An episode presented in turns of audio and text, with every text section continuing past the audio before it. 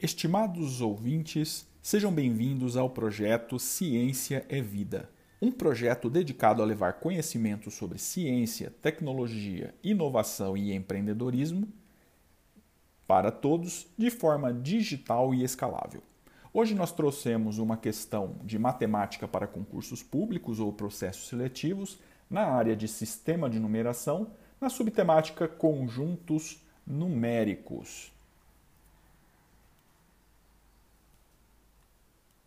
Enunciado é o seguinte: para analisar as afirmações seguintes, considere que x é um número par e y é um número ímpar.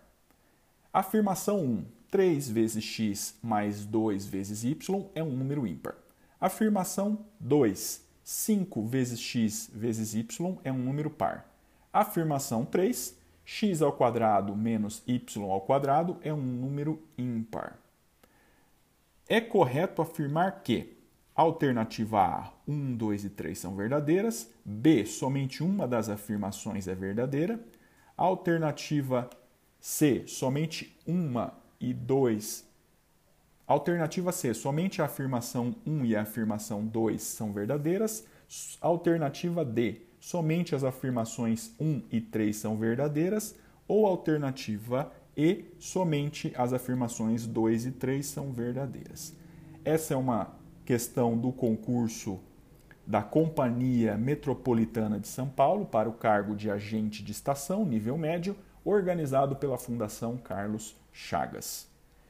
Retomando a parte conceitual dos conjuntos numéricos, os números naturais são compostos apenas por elementos positivos, ou seja, não há elementos negativos e, e somente números inteiros ou seja, não há números com vírgulas. Já o conjunto dos números inteiros é composto por elementos positivos e negativos, mas também apenas números inteiros, ou seja, não temos números com vírgulas. Já o conjunto dos números racionais é composto por elementos positivos e negativos, inteiros e decimais exatos, ou dízimas periódicas ou números fracionários. Já o conjunto dos números irracionais, ele é um conjunto especial composto apenas por elementos menos usuais, como por exemplo, as raízes não exatas, dízimas não periódicas e números especiais como o número neperiano e o número π.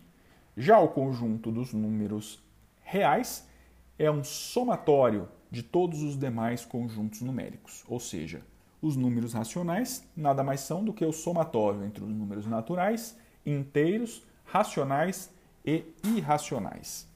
Retornando ao nosso enunciado, vamos considerar x e y como um, um número par e um número ímpar, mas obviamente vamos considerá-los como sendo os mais simples. Vamos então considerar o número x um número par, como por exemplo o número 2, e o y e o y e o y um número ímpar, como por exemplo o número 3, que são os números mais simples. Na afirmação 1, nós temos que 3 vezes x mais 2 vezes y é um número ímpar. Substituindo os valores, então nós temos 3 vezes 2 mais 2 vezes 3, 3 vezes 2, 6, mais 2 vezes 3, que também é 6, 6 mais 6, 12. 12 é um número ímpar? Não, 12 é um número par. Afirmação 2. 5 vezes x vezes y é um número par? Então, 5 vezes x, que é 2, vezes y, que é 3. 2 vezes 5, 10. 10 vezes 3, 30. 30 é um número par? Sim. E a afirmação 3, x ao quadrado menos y ao quadrado é um número ímpar. Substituindo os valores, x ao quadrado é x vezes x, menos y ao quadrado é 3 vezes 3. 2 vezes 2, 4. 3 vezes 3, 9. 4 menos 9, menos 5. Menos 5 é um número ímpar? Sim. E a resposta é sim. Muito bem. Retornando então às alternativas. Alternativa A. As afirmações 1, 2 e 3 são verdadeiras? Não, apenas a 2 e a 3. Alternativa B. Somente uma das afirmações é verdadeira? Não, nós temos duas afirmações verdadeiras. Alternativa C: somente 1 e 2 são verdadeiras? Não, nós sabemos que as afirmações 2 e 3 apenas são verdadeiras. Somente 1 e 3 são verdadeiras? Não também. E por último, a alternativa é somente as afirmações 2 e 3 são verdadeiras.